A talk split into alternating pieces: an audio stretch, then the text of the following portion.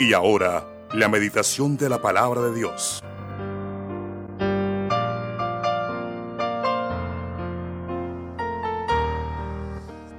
Bueno, hemos venido hablando de la esperanza y hoy vamos a meternos con los matrimonios.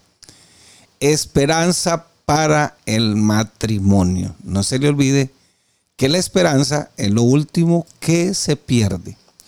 Pero con el Señor no se pierde. Eso es lo más bueno porque es que el Señor es nuestra única esperanza. Lo que pasa es que no hay que buscar la esperanza donde no está. Y si usted la busca en el lugar equivocado, está como esa propaganda de la vivienda, donde decía que su dinero estaba en el lugar equivocado. Entonces, la esperanza para el matrimonio. ¿Y cuál es la esperanza para el matrimonio? Pues elegir el fundamento bíblico. Aquí no es como usted cree, ni como yo creo. Porque uno a veces viene con unas concesiones, unas ideas, unos pensamientos de antes, o sea, antes de casarse. Bueno, en el caso de nosotros, o de muchos de los que estamos aquí, y yo no sé si compartan esa idea conmigo, muchos llegamos a la iglesia y no nos habíamos casado. Vivíamos como popularmente la gente dice, vivíamos arrejuntados. Pero gracias a Dios que el Señor pues eh, hizo una obra y realmente todo lo hacemos en el nombre de Jesús y para la gloria del Señor. Pero a veces cuando se van a casar los muchachos, los que realmente, pues no sé, como dicen popularmente, no se han rejuntado, eh, eh, cada uno trae su propia idea. Entonces uno dice, no, yo voy a guiar mi matrimonio como me enseñaron en mi casa, mi abuelo, mi tatarabuelo y todo eso. Entonces él dice lo mismo, bueno, yo mi matrimonio lo voy a manejar así como eh, me enseñaron en la casa, qué sé yo, eh, por aquí, por allá, y lo voy a manejar de esa manera. Bueno, yo quiero que se bajen de la nube y decirles en esta mañana que ni es como el uno piensa, ni es como la otra piensa. Es como Dios manda en su palabra. Entonces, por eso eh, hay algo que se llama choque de trenes. Esos choques de trenes se dan porque cada uno trae un pensamiento, pero no es ni como él dice ni como ella dice, y ahí es donde vienen los choques y empiezan a existir los problemas. Y antes uno de casarse, uno debe tener bien definido si es feliz o no es feliz, porque las personas creen que uno se casa para ser feliz. Y ahí sí estamos cometiendo un error gravísimo, porque uno no se casa para ser feliz, uno se casa porque ya es feliz. Porque si no es feliz soltero, pues no lo será ni casado, ni viudo, ni divorciado. Si es amargado soltero, seguirá siendo amargado, casado, soltero, casado, viudo o divorciado, seguirá siendo amargado. Lo otro que hay que descubrir antes de casarse es si usted tiene el don para casarse o no tiene el don para casarse. Si no tiene el don para casarse, usted lo puede descubrir fácilmente. Hoy no le voy a dar la fórmula, pero usted sí puede descubrir el don para casarse. Y si se casa, pues eh, va a tener problemas. Y si tiene el don para casarse, hágase un favor, no se case. Si no tiene el don para casarse, no se case. Ahora, si tiene el don para casarse, cásese porque también va a tener problemas. Claro, eh, muchos creen que esto es a tientas, que nosotros estamos aquí a tientas con un bastoncito, con una, una, una lámpara, a ver, a, ver, a ver si buscamos la voluntad de Dios. Pues déjeme decirle que no.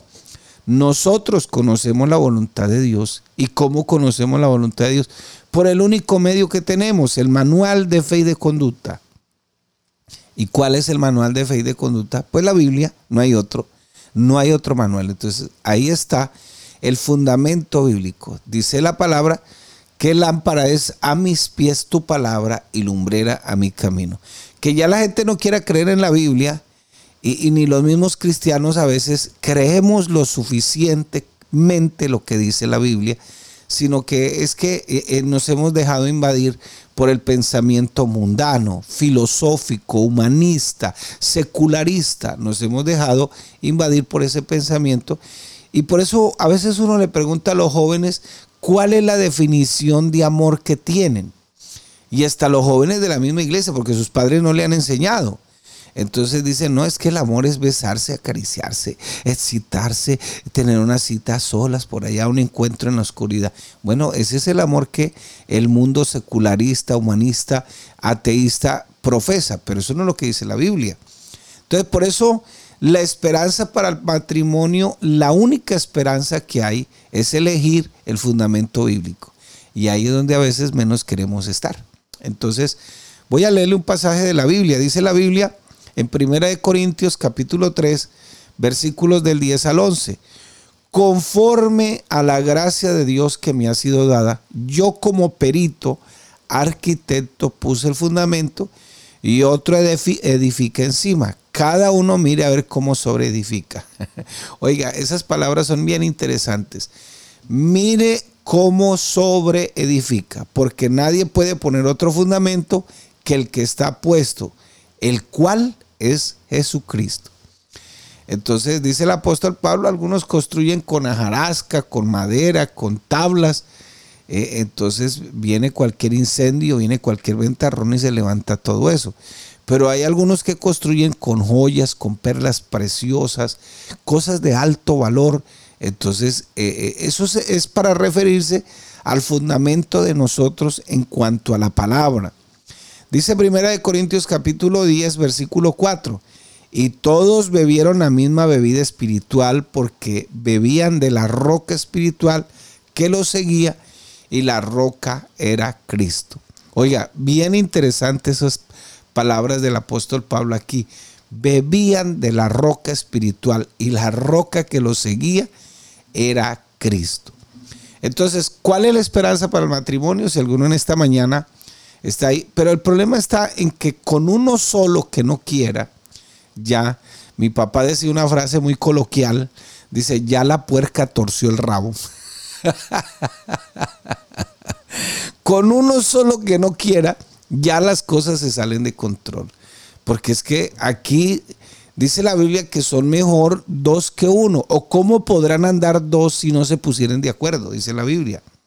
Entonces, Acá ambos tienen, de ahí que el Señor le dice a la, mujer, sujétese a su marido. Y al, y al, hombre le dice, por favor, respete a su mujer, trátela como un vaso frágil. Entonces, ese sujétese, ¿hasta dónde está condicionado? Voy a ponerles un ejemplo. Digamos, nosotros somos cristianos, la Biblia está en contra del aborto y la eutanasia. Si el Estado obligara a una de nuestras mujeres a abortar, nosotros no le haríamos caso al Estado. Aunque la Biblia dice que nosotros debemos eh, sujetarnos a las leyes del Estado. Pero cuando las leyes del Estado pasan por encima de mis principios bíblicos, yo no estoy obligado a sujetarme. Lo mismo pasa con la sujeción. No el maltrato, eh, la agresión verbal, todas esas cosas si, eh, eh, si de repente, pues sí, le decimos a la dama, sujétese, pero si, si el varón de Dios, ojo, estoy hablando, si el varón de Dios, el que tiene el sacerdocio en la casa, se salta la cerca y pasa por encima de la palabra, ella no está obligada a sujetarse, porque no está basado en la palabra de Dios. Hasta ahí es la cuestión de la sujeción. Por eso hay que tener cuidado, no, sujétese, sí, pero ¿hasta dónde? Hasta cuando usted no quiera pasarse por encima de la palabra de Dios. Porque si se pasa por encima de los principios, como dijo alguien un día, hermano, gracias a Dios, el año entrante voy a acabar con la violencia. si no había conocido al Señor todavía. Imagínese, ¿acaso es que Dios quiere que seamos violentos? No, simplemente Él era violento. Entonces, no es que me sacaron el mal genio, no, nadie te saca el mal genio. Ese mal genio estaba ahí y, de repente se prendió una mala chispita y salió a flote. Ese estaba ahí. Tú das permiso. Por eso yo no creo es que eh, usted me saca la piedra, como decimos aquí coloquialmente en Norte Santander, usted me saca el mal genio. No, así no funciona esto. Resulta que eso no es que te lo saquen, ese está ahí.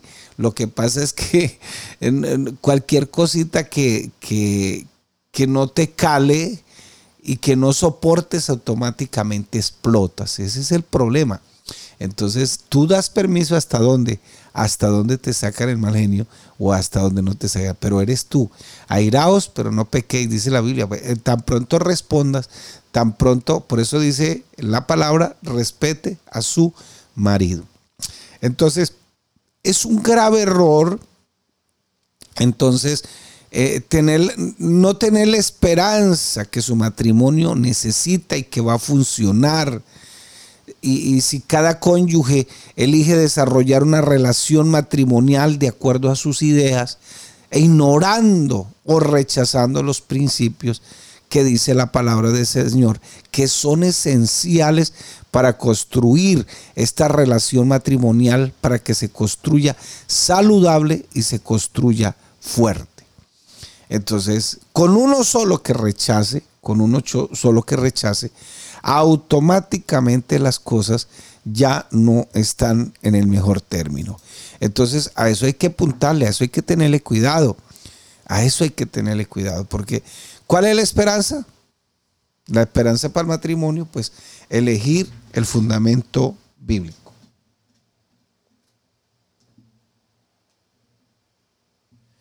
Bueno, entonces estamos en, esa sintonía y, nosotros necesitamos que el Señor sea el que nos dirija. ¿Cómo nos va a dirigir el Señor? Sencillamente con sus principios, con sus palabras. Vuelvo y le recuerdo que son principios y que son mandamientos. Los principios bíblicos eh, nos ayudan a direccionar. Ahora, los mandamientos son órdenes. Esto no se puede hacer, pero el principio nos va a direccionar. Voy a darle un ejemplo de un principio. Eh, la Biblia dice que eh, guardarás el sábado. Pero resulta que esa ley el Señor la clavó en la cruz del Calvario porque es una ley ceremonial o una ley ritual. Entonces la clavó en la cruz del Calvario. Pero ¿qué podemos rescatar del sábado?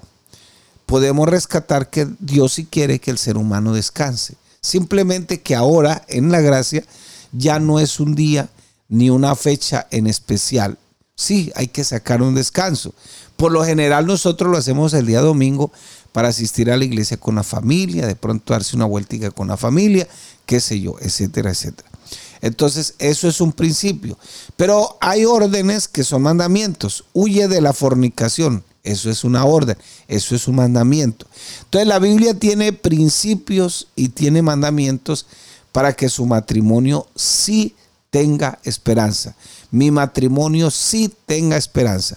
Pero con uno solo que quiera elegir vivir mal, ya las cosas se salen de control automáticamente. Y para que tengamos éxito en esta gran construcción, debemos edificarnos sobre cimientos firmes y el único cimiento que va a permitir soportar las tormentas de la vida son los principios, los mandamientos y la doctrina bíblica que por supuesto está revelada en la palabra de Dios. No hay más sin un cimiento seguro, toda construcción se va a volver defectuosa y no se mantendrá en pie porque los cimientos no pueden soportar el peso que se les impone. Nada, hermano. Decimos nosotros es que por la gracia de Dios, pero la Biblia dice, si de gracia recibiste, da de gracia. Y de hecho, si el, en el matrimonio cristiano se practicara la gracia de Dios, le aseguro que no habría ningún divorcio.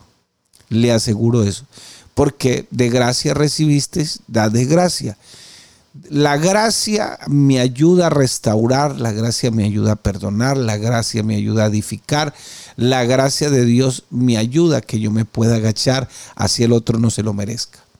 Entonces, el problema es ese el problema es que no hemos entendido eso y todavía muchos cristianos traen patrones del mundo, del pasado. Es que así era en mi casa, así era mi abuelo, pero su abuelo no era cristiano.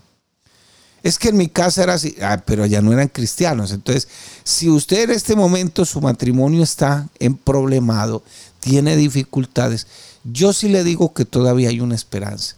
La cuestión aquí es que la esperanza está fundamentada en los principios bíblicos, o sea, en el Señor, en otras palabras. El matrimonio debe ser construido sabiamente sobre este fundamento. A veces queremos un milagro a toda hora. Ay, y son lindos los milagros. Yo necesito un milagro aquí. en Camilo Daza necesito un milagro. Necesitamos arreglar algunas cosas, necesitamos algún dinero para arreglar algunas cosas. Y, sería lindo. Ay, hoy discutí con el marido, la mujer. Un milagro, Señor. Hoy necesito mandarme a cortar el pelo. Un milagro, Señor. Hoy necesito. No, Dios, por eso se llaman milagros, porque es que se dan de vez en cuando un milagro, que haya un milagro. Entonces, esos son milagros, pero Dios no funciona así con nosotros, porque entonces, ¿dónde estarían los propósitos de Dios? Las capacidades que Dios te dio para que elijas, para que vayas, para que vengas. Es más, al mismo Caín le dijo, bueno, ahí está en tus manos la elección tuya.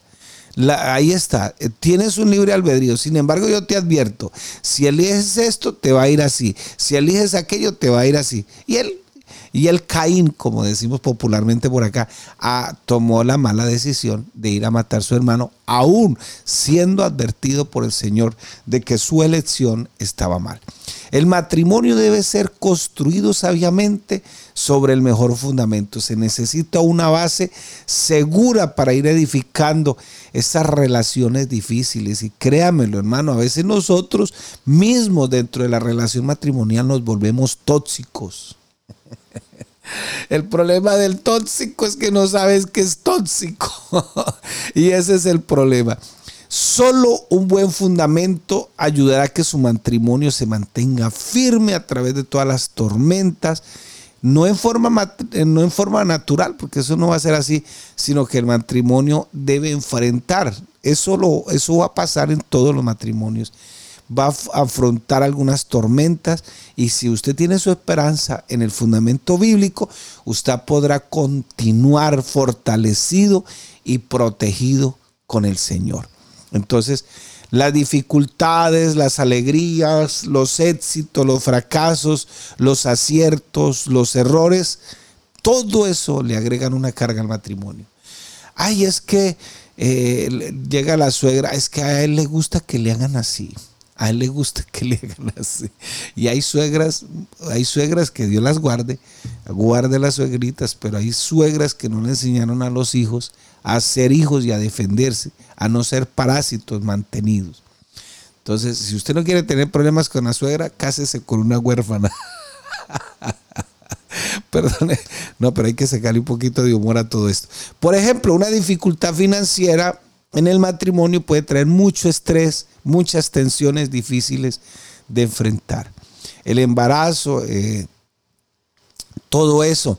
Eh, de pronto el descubrir diferencias que no, que no se habían dado cuenta en el noviazgo, las dificultades para tomar decisión, aún la noticia de tener el bebé y esa llegada de ese bebé va a cambiar todas las cosas, todas las va a cambiar y ese es el problema de que a veces eh, los maridos no saben cómo funciona esto. Yo me acuerdo que una vez llegué, llegué a una parte y estaban los, los esposos así como tensionados, estaban estresados, se habían dicho cosas, se dijeron cosas ahí delante del pastor y uno queda como de referín ahí en medio de esa pelea.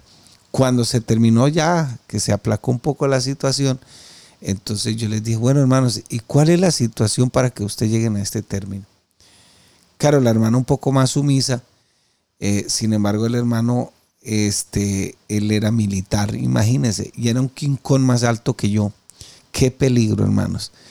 Entonces el hermano dijo, no hermano, lo que pasa es que ella está llevando el niño a que me deteste, a que me odie, a que yo no quiera, no pueda abrazarla a ella. No, hermano, yo nunca le he dicho nada, me decía la hermana. Yo no, nunca le he dicho nada. Bueno, y me puse a escucharlos. El niño tenía como cinco añitos. Yo le dije, el problema es que ustedes no saben cómo funcionan sus hijos. ¿Cómo así, hermano? Le dije, vea, él está pasando por un complejo que en la psicología lo llaman el complejo de Edipo. ¿Y qué quiere decir eso? En que el niño se enamora de la mamá. Entonces quiere casarse con la mamá quiere que la, mamá sea la novia. Entonces el papá se convierte en un estorbo para él. Lo quita. Mi mamá es mía, usted no tiene derecho a tocarla y todo eso. Y ellos no habían logrado entender eso. Entonces les expliqué cómo era, eh, cómo funcionaba esa etapa. Y el hermano tuvo que pedirle perdón a la hermana. Pero entonces el problema que nosotros tenemos es que muchas veces ni siquiera nos preparamos para lo que viene.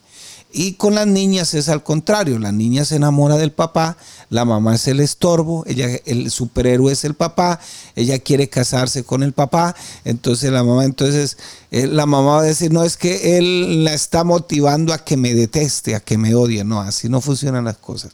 Por eso, mi hermano querido, el Señor lo tiene todo bajo control. Por eso decimos que es soberano porque es que al, Señor no se le escapó nada. Y está en ese libro que usted tiene ahí, en esa Biblia. Todo está ahí. Por eso la iglesia hace programas de, de, parejas, hace programas. Como dijo un hermano, ay hermano, ojalá no hubiera problemas. Le dije, por eso es que la iglesia hace programas, porque siempre van a haber problemas. Y hay, siempre hay que recordarle a las parejas que la única esperanza que tienen es el fundamento bíblico, elegir el fundamento bíblico. Entonces, cada situación trae sus propios desafíos y, pueden cimentar o acabar. Una de las dos cosas. Entonces, usted puede elegir la unidad o elegir el antagonismo y derribar todo. Todo lo contrario. Y es esencial entender que todos los seres humanos somos pecadores, tenemos distintas ideas, tanto el uno como al otro. El problema es que la gente quiere, quiere casarse con una persona distinta. Ay, es que él es tan lindo. Y esto para aquí, él aquí es hiperactivo, que para aquí, que para allá. Y cuando se casan, tienen una lucha de poderes porque el uno quiere que el otro sea como él quiere. Y entonces todos los días están en ese roce.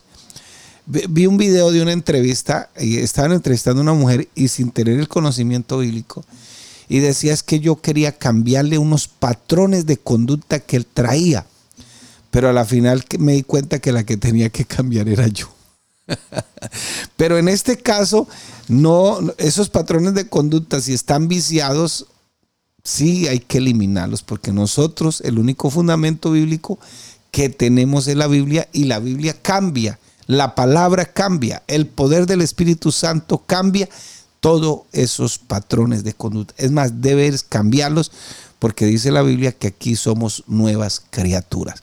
Entonces, tenemos que aceptarnos, nos necesitamos con nuestras virtudes, nuestros defectos, tenemos que llegar a acuerdos bíblicos, profesionales, queremos, tenemos que desarrollar las sanas relaciones matrimoniales, matrimonios saludables toda la meta de aquel que elija el fundamento bíblico debe ser una relación matrimonial saludable, pero con uno solo que no quiera, las cosas se salen de control. Y debe prepararse bíblica responsablemente porque cualquier cosa que se haga puede ser equivocada y eso no va a ayudar a su relación matrimonial. Toda la meta en la vida conyugal eh, eh, eh, si no elegimos el fundamento bíblico, va a ser un grave error. ¿Por qué? Porque estamos diciendo que no necesitamos al Señor ni su palabra.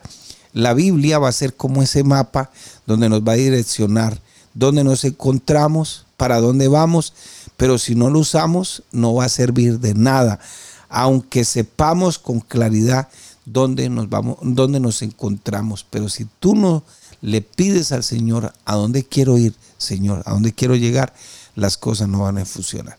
Entonces, es imposible tener un, una relación conyugal solo. Es imposible.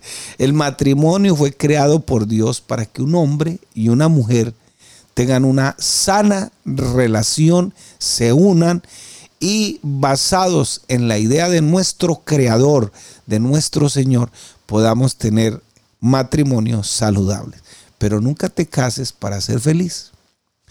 Cásate porque eres feliz. Y entonces si eres feliz soltero, vas a salir a ser feliz casado. Pero entonces uno le pregunta, ¿para qué te casas? Para ser feliz, pastor. y el problema es que te estás casando con una persona diferente, con gustos diferentes, pensamientos diferentes, totalmente distintos. Y a veces tú quieres meterlos en un formato entonces vives amargado, de, mala, de, mal, de mal ambiente. No, no, no, no, no. No has entendido cómo es la otra persona. ¿Cuál es nuestro compromiso en esta mañana?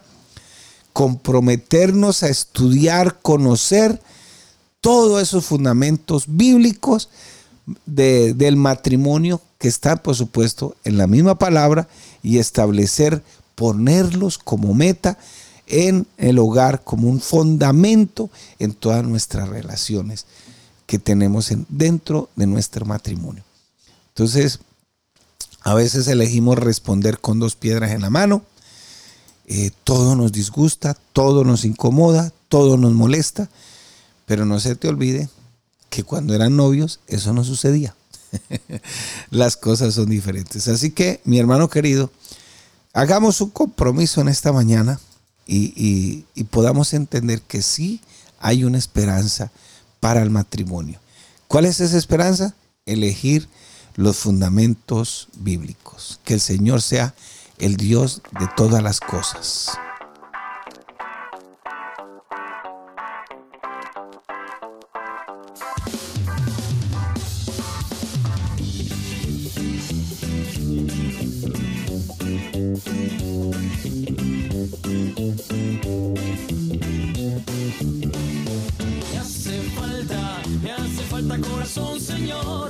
Para amarte mucho, mucho más, para amarte siempre.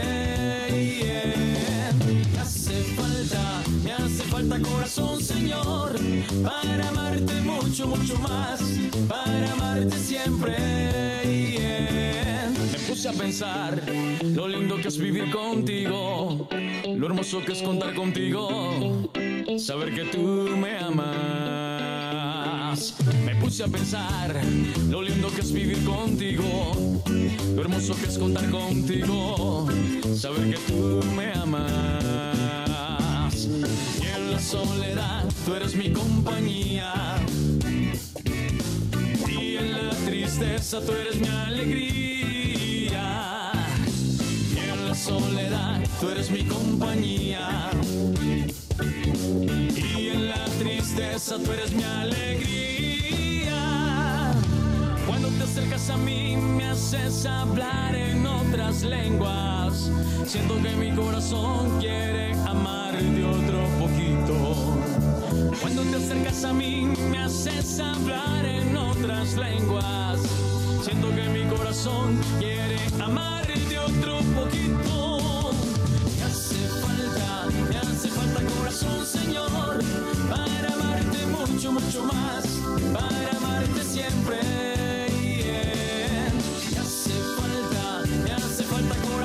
Señor, para amarte mucho, mucho más, para amarte siempre.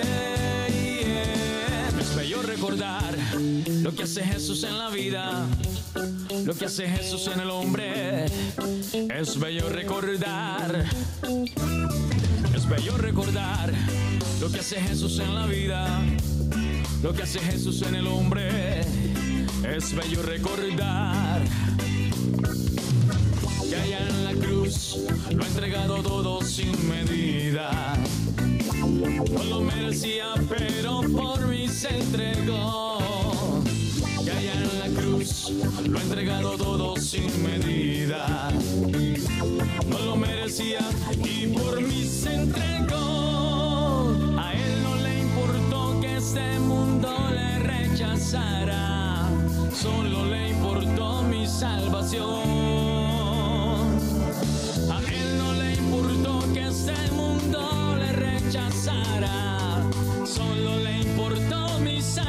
Me